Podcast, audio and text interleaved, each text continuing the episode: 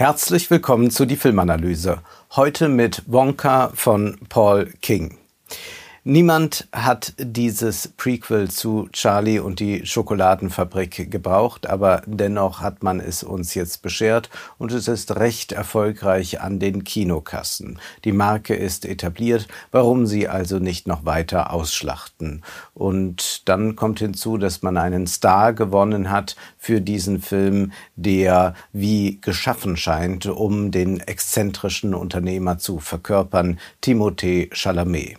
Er spielt wie immer gut, aber gesanglich ist das dann doch eher Mittelmaß. Ja, er kann schön Gesang, aber wirklichen Ausdruck in die Songs hineinlegen, das fällt ihm schwer. Es fällt ihm wohl aber auch deshalb schwer, weil diese Songs fast keinen Charakter haben. Sie sind generisch produzierte Popmusik. Sie klingen so, wie man glaubt, dass ein Lied klingen muss, das in einem Musicalfilm vorkommt das man an Weihnachten so zu Gesicht bekommt. Nun ja, wir haben es also mit einem Film zu tun, der ästhetisch zunächst einmal belanglos ist und der aber uns eine Geschichte erzählt, von der wir denken, Moment, die kommt uns doch irgendwie bekannt vor, das hat doch etwas mit uns zu tun. Ach ja, hier wird von Willy Wonka einfach noch einmal der moderne Kapitalismus eingeführt. Und das alles im Mantel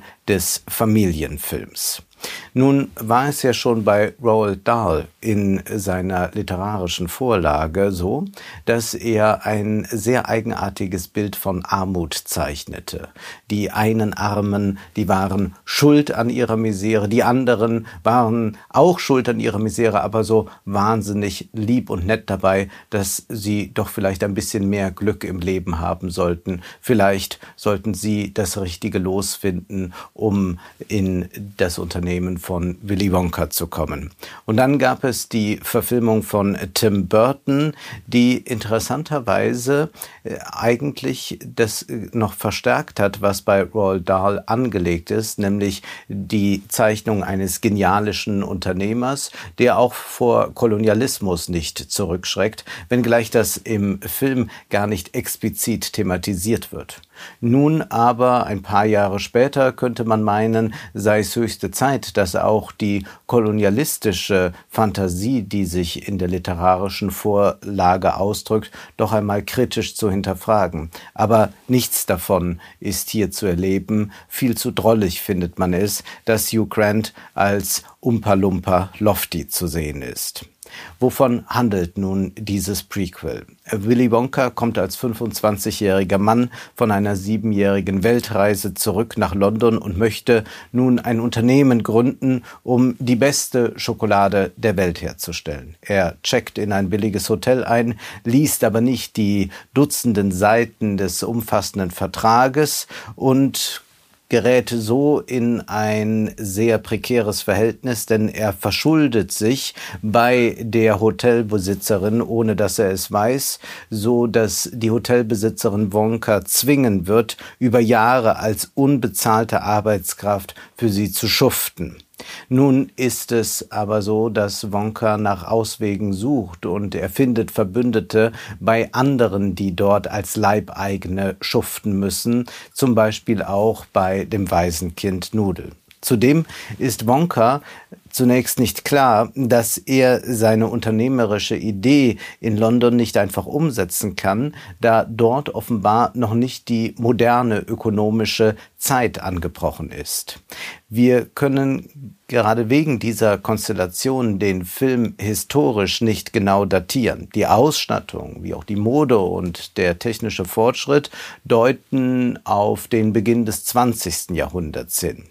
Die wirtschaftliche Seite aber zeigt uns ganz klar noch feudale Strukturen. Wir haben einen äh, staatlich-klerikalen Komplex und ein Kartell, äh, bei dem wir eher an das 18. Jahr, vielleicht an den Beginn des 19. Jahrhunderts denken können. Es gibt hier noch keinen freien Markt, sondern Wonka bekommt die Ausübung seines Gewerbes von Polizei, Klerus und einem Kartell verboten. Ideologisch ist schon die literarische Vorlage hochproblematisch, sowie auch die Tim Burton-Verfilmung. Wir haben über beides ausführlich gesprochen in einer Folge von Wohlstand für alle Literatur, die in der Beschreibung verlinkt ist. Bei den Umpa Lumpas handelt es sich um einen Stamm, den Willy Wonka auf Reisen kennengelernt hat, so erfahren wir. Und er hat äh, diese Umpa Lumpas äh, mitgenommen in seine Fabrik, damit sie dort arbeiten, nicht aber als Lohnarbeiter. Sie erhalten kein Geld, sondern werden lediglich in Naturalien bezahlt. Sie erhalten Kakaobohnen. Wir haben hier also eine zwar moderne Fabrik, aber zugleich eine kolonialistische Ausbeutung äh, von äh, einem Stamm, der ganz klar natürlich Züge trägt von afrikanischen Ländern. Dieser britische Kolonialismus, der von Roald Dahl hier aufgerufen wird, wird aber keineswegs kritisiert, sondern er wird viel eher in einer Süßlichkeit gezeigt, dass man fast von einer Glorifizierung sprechen könnte. Und so wäre es ja höchste Zeit, äh, dieses Thema nun einmal kritisch zu beleuchten, da wir ja anfangs erfahren, dass Willy Wonka auf Reisen waren. Lediglich aber erwähnt der Film, dass Willy Wonka den Umpa Lumpas vier Kakaobohnen gestohlen hat, um äh, jetzt diese hervorragende Schokolade zu machen. Und dann kommt immer Umpa Lumpa Lofty vorbei, um äh, diese Schokolade wieder zu stehlen, weil er sagt, dass sie doch eigentlich den Umpa Lumpas gehört. Mehr wird aber gar nicht thematisiert. Hinzu kommt auch, dass wir sehen, wie die Umpa Lumpas sonst aussehen, nicht nur Lofty, sondern alle. Und sie alle tragen das Gesicht von Hugh Grant. Also hier finden wir in gleichem Maße wie bei Roald Dahl und bei Tim Burton eine Entindividualisierung einer indigenen Bevölkerung. Das heißt, von einer Reflexion der kolonialen Vergangenheit äh, des Westens kann hier nicht die Rede sein. Und zugleich hat das ja auch sehr viel noch mit unseren Tagen zu tun, wo man durch Outsourcing die Produktion Produktion in solche Länder verlagert, wo es kaum Rechte für Arbeiter gibt. Dieses Outsourcing betreibt Willy Wonka nun auf andere Weise, indem er in der eigenen Fabrik äh, diese Umpa-Lumpas angestellt hat. Aber hier sehen wir zunächst einmal die Geschichte wie alles begann. Und da steht Wonka vor genau zwei Problemen. Zum einen ist da äh, die heikle Lage durch den Knebelvertrag, die ihn dazu bringt, dass er in Leibeigenschaft nun in einer Wäscherei schuften muss. Äh, Mrs. Scrubbit und ihr Handlanger Bleacher sorgen dafür, dass er äh, diesem Schicksal nicht entkommen kann. Und zum Zweiten gibt es das Schokoladenkartell, äh, Wonka will seine Hovershocks verkaufen, aber die drei Unternehmer können das verhindern, da sie gemeinsame Sache machen mit dem Klerus, verkörpert durch Pater Julius, gespielt von Rowan Atkinson, und sie paktieren zugleich mit dem Staat ähm, in Form des Officer Affable, der auftaucht und der Wonka immer wieder einhegt, bestraft, sanktioniert, wenn er versucht, sein Unternehmen zu etablieren. Heimlich unterminieren nun Wonka, die anderen Leibeigenen in dem Hotel und das Waisenkind Nudel die Leibeigenschaft, indem sie Wonkas produzierte Schokolade aus der Hotelwäscherei schmuggeln, äh, Werbung machen, Guerilla-Marketing, sie verteilen überall diese Schokolade, so dass äh, die Londoner Bevölkerung erst erschmecken kann, wie großartig diese Schokolade ist, in der Hoffnung, dass sie sich dann auch durchsetzen wird. Wir erleben hier, wenn man so möchte, einen Freihandel avant la lettre und hier wird auch schon das Silicon Valley Motto beherzigt, Move fast and break things. Zugleich, damit diese Schokolade produziert werden kann, setzt sich Wonka für eine Automatisierung der Produktion in der Wäscherei ein, sodass Zeit gespart werden kann, um stattdessen die Arbeitskraft für die Produktion der Schokolade aufzuwenden. Willy Wonka erscheint hier also einmal mehr als ein Unternehmertyp la Elon Musk, der auf Disruption und Charisma setzt. Dazu kommt, dass hier noch einmal der Geniekult des Unternehmers abgefeiert wird. Mit anderen Worten, der Film ist eine sehr vergiftete Schokolade. Wie bitter diese Süßigkeit schmeckt, können wir sehen, wenn wir uns anschauen, was hier eigentlich etabliert wird, nämlich eine moderne Marktgesellschaft. Und wir sollten bei Karl Polanyi in seinem Klassiker The Great Transformation nachlesen, was das eigentlich bedeutet, eine solche Marktgesellschaft. Da heißt es, die Marktform, die mit einer eigenen spezifischen Zielsetzung verbunden ist, nämlich Austausch, Tauschhandel, ist imstande, eine spezifische Institution hervorzubringen, den Markt. Dies ist letztlich der Grund, warum die Beherrschung des Wirtschaftssystems durch den Markt von ungeheurer Bedeutung für die Gesamtstruktur der Gesellschaft ist. Sie bedeutet nicht weniger als die Behandlung der Gesellschaft als Anhängsel des Marktes. Die Wirtschaft ist nicht mehr in die sozialen Beziehungen eingebettet, sondern die sozialen Beziehungen sind in das Wirtschaftssystem eingebettet. Und dies können wir genau beobachten, was es bedeutet, wenn eine solche Marktgesellschaft noch nicht eingeführt ist. Wenn wir uns anschauen, wie es Wonka ergeht, wenn er sein Unternehmen durchführen will, aber das Schokoladenkartell, der Klerus, äh, die Polizei und die Leibeigenschaft ihm im Wege stehen. Dann erleben wir nämlich hier eine soziale Struktur, die abgedichtet ist zugleich durch Korruption. Das heißt, die Wirtschaft ist eingebettet in diese soziale Struktur aus einem korrupten Pastor, einem eigenartigen Kartell äh, der staatlichen Polizei, während Wonka eine Gesellschaft vorschwebt, die den freien Markt zulässt und bei der der freie Markt das eigentliche System ist, in das alles eingebettet ist. Insofern ist Wonka jemand, der den Fortschritt voranbringt, aber natürlich nicht in dem Sinne, wie das hier so uns nahegelegt wird durch all die kitschigen Lieder, dass äh, er äh, die Menschen tatsächlich befreit, sondern das, was stattfindet, ist, dass er aus den Leibeigenen nun doppelt freie Lohnarbeiter macht. Das heißt, äh, sie äh, können ihre Arbeitskraft äh, mal da, mal dort verkaufen. Sie sind nicht gezwungen, in dieser Wäscherei alt zu werden. Zugleich aber müssen sie ihre Arbeitskraft verkaufen, da sie sonst keine andere Chance haben zu überleben. Das heißt, wir sehen zunächst in diesem Film nicht marktwirtschaftliche Prinzipien und jetzt wird von Willy Wonka eingeführt der Wirtschaftsliberalismus. Und dazu lesen wir bei Polanyi, der Wirtschaftsliberalismus war das organisatorische Prinzip einer mit der Errichtung eines Marktsystems befassten Gesellschaft. Geboren aus einem Hang zu unbürokratischen Methoden entwickelt er sich zu einem wahren Glauben an die weltliche Erlösung des Menschen durch einen selbstregulierenden Markt. Und eine solche Erlöserfigur finden die Leibeigenen und sollen wir Zuschauer finden in Willy Wonka.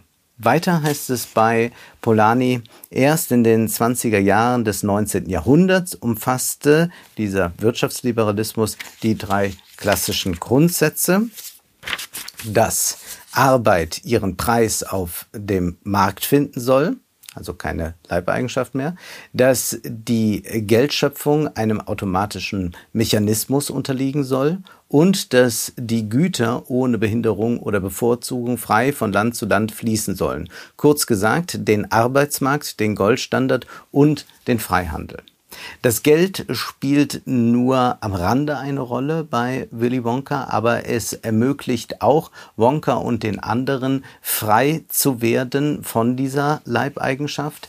Den Freihandel finden wir hier zum einen ausgedrückt dadurch, dass wir äh, diese Kooperation mit den Umpa Lumpas äh, sehen, beziehungsweise dass die Umpa Lumpas äh, hier ähm, ihre Ware, ihre Kakaobohnen exportieren müssen. Zum anderen finden wir den Freihandel aber auch insofern, äh, dass hier ein Handel etabliert wird, äh, der nicht mehr äh, den Gesetzen des Klerus und dieser alten Ordnung folgt, sondern nun kann jeder im freien Unternehmertum sich ausdrücken und es entsteht ein Arbeitsmarkt, dass jetzt also die, die einst geknechtet waren, nun freiwillig bei Willy Wonka arbeiten können. Eine solche Einführung des Wirtschaftsliberalismus nimmt also Willy Wonka vor. Bekommen wir hier nun einen sehr netten Willy Wonka zu sehen, denn tatsächlich unterscheidet sich dieser Willy Wonka sehr von dem, den wir von Roald Dahl oder auch von Tim Burton kennen. Hier ist nicht mehr das Düstere zu sehen, sondern wir haben es einer, mit einer sehr gekletteten, familienfilmtauglichen Figur zu tun. Aber wir sollten vielmehr in ihm auch schon erkennen, dass er der neue Kapitalist ist, der genügend Management-Handbücher gelesen hat, um sanft zu führen, der es schafft, ein cooles Start-up zu etablieren. Und damit sind wir bei einem weiteren Anachronismus. Wir haben also das 20. Jahrhundert, das 19. und damit auch das 21. Jahrhundert in diesem Film. Aber die Konkurrenz generell in einer Marktwirtschaft hat grundsätzlich die Tendenz zum Monopol, wie wir von der eigentlichen Geschichte um Charlie und die Schokoladenfabrik wissen. Charlie wird das auserwählte Kind sein und Willy Wonka ist derjenige, der wie ein König regiert. Das alles deutet sich im Finale schon an. Wir sehen dann die Verwandlung der Leibeigenen in doppelt freie Lohnarbeiter gefeiert wird, dass sie jetzt ihre Arbeitskraft an Willy Wonka verkaufen können. Er ist dabei der paternalistische Unternehmer, der es vermeintlich gut mit seinen Angestellten meint. Wonka ist nun der erste Kapitalist in der Stadt. Er lässt eine moderne Fabrik errichten und damit wird er zu dem Willy Wonka, den wir alle kennen und er kauft ein Schloss, um darin zu wohnen. Er ist also auch der kapitalistische Feudalherr, könnte man sagen. Es gibt keine Alternative, ruft uns nicht nur Wonka geradezu, sondern auch der Film Wish. Zwei Filme also zur Weihnachtszeit, die, noch einmal deutlich sagen, keine andere Welt ist möglich. Dies zeigt sich vor allem daran, dass man feiert, was ohnehin schon da ist und tut so, als hätte man es gerade eben erst erfunden. In Wish wird die Leistungsgesellschaft wieder instand gesetzt. Das kommt widerständig daher, weil man gegen einen autoritären Führer kämpft.